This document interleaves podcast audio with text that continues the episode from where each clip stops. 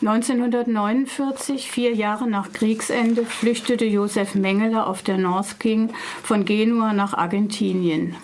Drei Jahre konnte er noch im Nachkriegsdeutschland auf einem idyllischen Bauernhof in Bayern, unweit von Günzburg, Geburts-, seiner Geburtsstadt, als Fritz Hollmann Unterschlupf finden. Dann Zitat, seine Flucht vor zwei Monaten an Ostern, die Überquerung der Dolomiten über bewaldete Schmugglerpfade, seine Ankunft in Italien, in Südtirol, wo er Helmut Gregor wurde, und schließlich Genua, wo im Kurt der Bandit mit den Formalitäten bei den italienischen Behörden und der argentinischen Einwanderungsstelle behilflich gewesen war. Zitat Ende. Von der jungen Bundesrepublik scheint keine Gefahr für Mengele auszugehen. Kanzler Adenauer reaktiviert systematisch die alten Nazi-Beamten, von denen niemand ein Interesse hat, flüchtige Kriegsverbrecher zu jagen. So bleiben auch die eigenen Untaten unter dem Teppich. Auch sein Vater in Deutschland bestätigt ihm, Zitat, dass sich die Alliierten immer vernünftiger zeigen, Seit ein paar Monaten sehen sie von Strafverfolgung wegen Kriegsverbrechen ab und lassen ehemalige Nazis wichtige Posten in der Regierung und Industrie der neuen Bundesrepublik besetzen. Langsam begreifen sie, wo ihr eigentlicher Feind sitzt. Zitat Ende. In Argentinien trifft Mengele auf Staatspräsident Perón. 1946 an die Macht gekommen und davon überzeugt, dass es zu einem dritten Weltkrieg gegen den Kommunismus kommen wird, und er und sein Land Nutznießer sein werden. Zitat. Da Deutschland und Italien besiegt wird, wird, wird Argentinien die Ablösung übernehmen und Perón wird dort reüssieren, wo Mussolini und Hitler gescheitert sind. Die Sowjets und Amerikaner werden sich in absehbarer Zeit mit Atombombenabwürfen gegenseitig vernichten. Der Sieg des Dritten, Weltkrieg, Dritten Weltkrieges hart womöglich auf der anderen Seite der Welt seiner Stunde. Argentinien kann einen fantastischen Trumpf ausspielen. Und so betätigt sich Perron als großer Lumpensammler. Er wühlt in den Mülltonnen Europas, startet eine gigantische Recyclingaktion. Mit den Abfällen der Geschichte wird er die Geschichte regieren. Perron öffnet sein Land Abertausenden von Nazis, Faschisten, Kollaborateuren, Soldaten, Ingenieuren, Wissenschaftlern, Technikern und Ärzten, Kriegsverbrecher, die eingeladen sind, Argentinien mit Staudämmen, Raketen und Atomkraftwerken auszurüsten und in eine Supermacht zu verwandeln. Zitat Ende. Hier kann Mengele ein verwöhntes Leben führen. Im September 1949 bekommt er eine Aufenthaltsgenehmigung.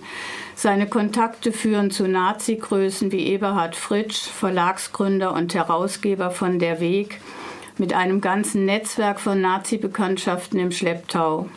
Darunter Ludwig Freude, steinreicher Nazi-Banker und Aktionär des Dürer Verlags, Carlos Fultner, SS-Hauptsturmführer, er und Freude, Zitat, organisieren die Rattenlinien, die Fluchtrouten und koordinieren die Netzwerke zur Ausschleusung.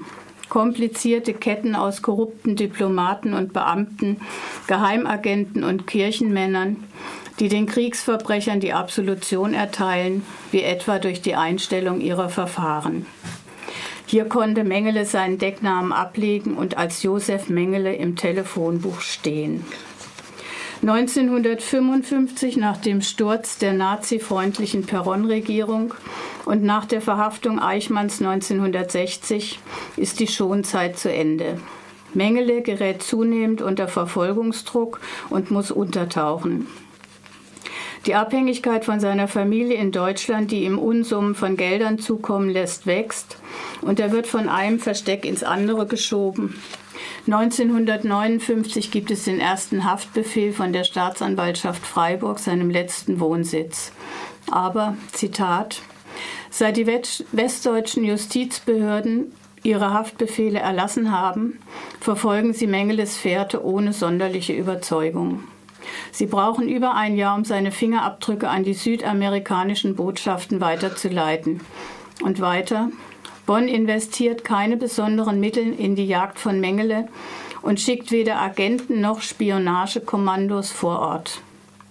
Dabei wäre es für die mit ehemaligen Nazis verseuchten Geheimdienste ein leichtes gewesen, an Rudel, Sassen, Krug oder von Eckstein heranzukommen, die nie einen Hehl aus der Treue zu, zum Dritten Reich gemacht haben. Die Bundesrepublik ist prozesswütig und begnügt sich damit, auf den Verbrecher gegen die Menschlichkeit ein Kopfgeld auszusetzen. Ihre Nachforschungen konzentrieren sich auf Paraguay, nachdem die diplomatischen Dienste die Kopie der Staatsbürgerschaftsnachweise Mengeles erhalten haben. Die Westdeutschen sind überzeugt, dass sich Mengele in Asunción oder in der Region Alto Paraná lebt, aufhält. 1962 beantragen sie eine Auslieferung. General Stessner, der von Rudel über Mengeles Flucht nach Brasilien informiert ist, verweigert die Zusammenarbeit. Er verwischt die Spuren und lacht sich ins Fäustchen. Mengele hat das Land verlassen, aber wenn man ihn auf seinem Staatsgebiet verhaftet, wird Stössner seine Auslieferung verweigern. Paraguay steht entschlossen hinter seinen Staatsbürgern. Zitat Ende. So etwa geht es weiter. Zufälle, rechtzeitige Warnungen und ein Schutz von höchster staatlicher Seite lassen ihn 30 Jahre ungestraft überleben. Seine Gesinnung hat er niemals revidiert und seine Taten nie bereut.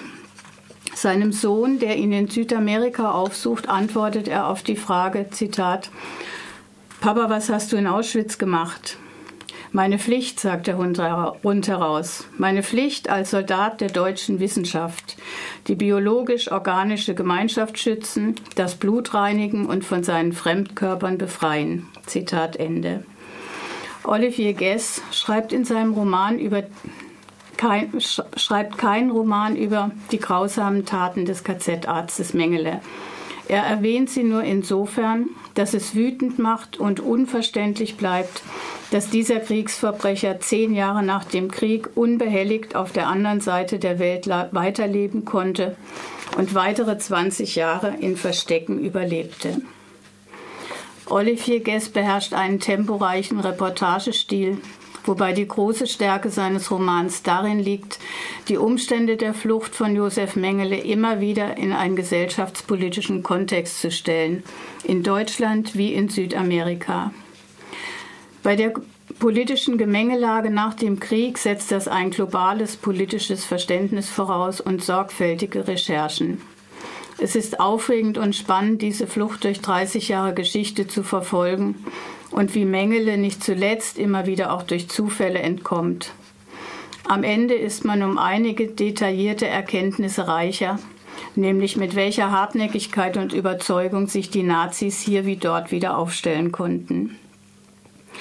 Olivier Guess, Das Verschwinden des Josef Mengele aus dem Französischen von Nikolaus Denis, Aufbauverlag Berlin, 224 Seiten, 20 Euro.